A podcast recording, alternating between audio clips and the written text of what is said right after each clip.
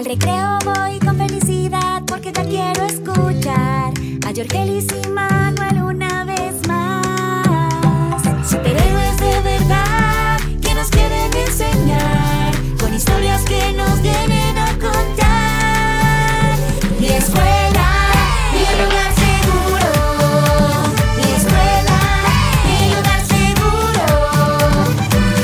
Mi amigo, mi llave, mi parcera. Respeto y tolerancia, enseñamos en la escuela. Damos la bienvenida, a escuchar y aprender Con Jorge y Manuel, háblame que lo que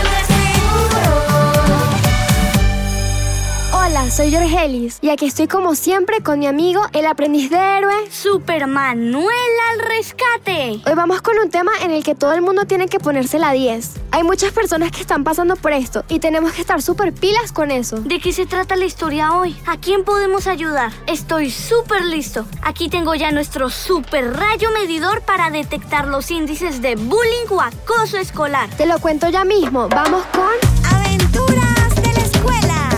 Hoy les traigo la historia de mi amiga Juliana. Tiene 15 años. Le gusta mucho leer novelas de fantasía, le encanta la música, especialmente el rock, y tiene un estilo único. Lo que pasa es que durante los últimos meses en su colegio le ha tocado pasar por unas situaciones súper incómodas. ¿Qué le pasó? Resulta que desde que ella descubrió las cosas que le gustan tanto y cuando empezó a vestirse con su propio estilo para sentirse bien y además quiso expresar las cosas que le apasionan, un grupo de estudiantes de su clase empezó a molestarla, pero de una forma súper intensa. ¿Cómo así? ¿Qué le hicieron? Primero empezaron a le inventaban nombres por cómo se veía, por cómo se vestía, por su cabello. Luego la empezaron a rechazar en los grupos durante las clases y los recreos. Le decían que era la niña rarita del salón.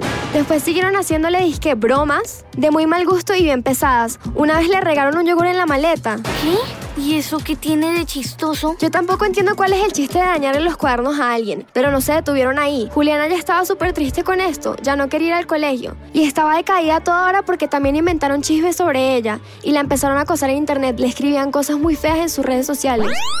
Peligro, caso de bullying detectado. El bullying o acoso escolar es cuando ocurren burlas, amenazas, exclusiones, intimidación o agresiones hacia una persona en la escuela. Alerta, en este caso hay acoso verbal, social y también cibernético. Esto es muy peligroso para Juliana. El bullying puede dañar su salud.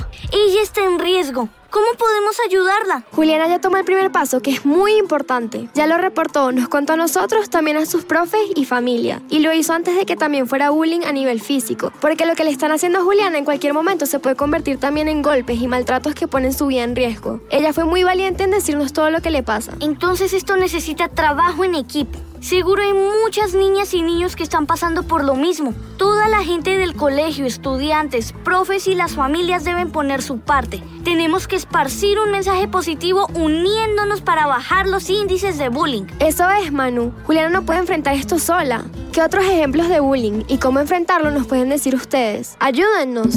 Cuéntanos.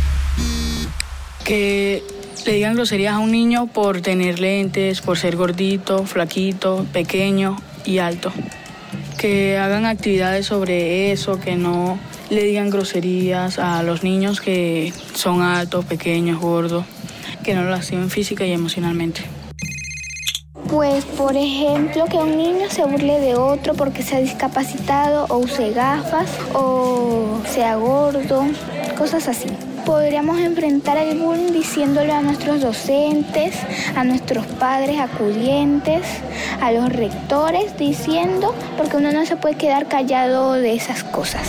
Ajá, es que el bullying puede aparecer por muchas causas en la escuela. Es importante estar alerta y detectar las diferentes conductas de quienes hacen bullying o acosan a sus compañeros y compañeras, y así poder ayudar a resolver esos conflictos. También es muy importante el acompañamiento de la familia en la enseñanza del respeto por las diferencias. Debemos decir no al bullying en cualquier caso. Los colegios pueden crear campañas para que los niños y niñas siempre valoremos y respetemos las diferencias. Y también las personas adultas nos pueden dar seguridad para que cuando le hagan bullying a alguien no tenga miedo de hablar sobre cómo se siente. Lo que nos enseñan sobre el bullying no puede ser solo desde el colegio, sino desde la casa también, porque ahí es que aprendemos a usar nuestras emociones y tener respeto, empatía y a comunicarnos. Y ya que venimos diciendo que para combatir el bullying necesitamos muchísimo la ayuda de personas adultas, te tengo a la persona indicada. Pregúntale a la persona.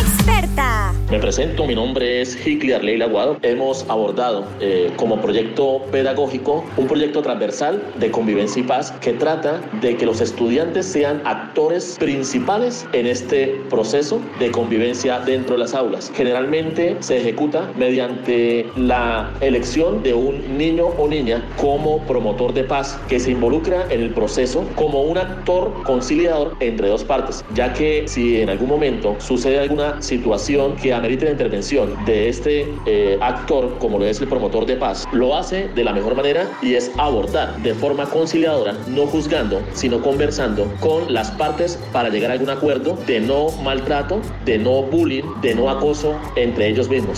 ¡Excelente! Con todas estas herramientas, el rayo medidor está mostrando que con ayuda de cada profe, cada estudiante y la familia de Juliana, los niveles de bullying pueden bajar en su colegio. Y no se les olvide, si a ustedes les hacen bullying en su colegio, no tengan miedo de hablarlo con una persona adulta. Repórtenla, mantengan la calma, respiren, no usen la violencia. Cuéntenlo, que entre toda la comunidad de seguro se encuentran las mejores soluciones. O si ustedes alguna vez le han hecho bullying a alguien, hay muchas cosas que pueden hacer para cambiarlo. No digan cosas que ofendan a los demás. Sean amables, díganle a otras personas las cosas bonitas que ven en ellas. No peleen. Lo mejor es hablar las cosas. Cuando jueguen, compartan. Si te hacen sentir mal, no dudes en expresarlo. El recreo ya se va a acabar y tenemos que volver a clase, Manu.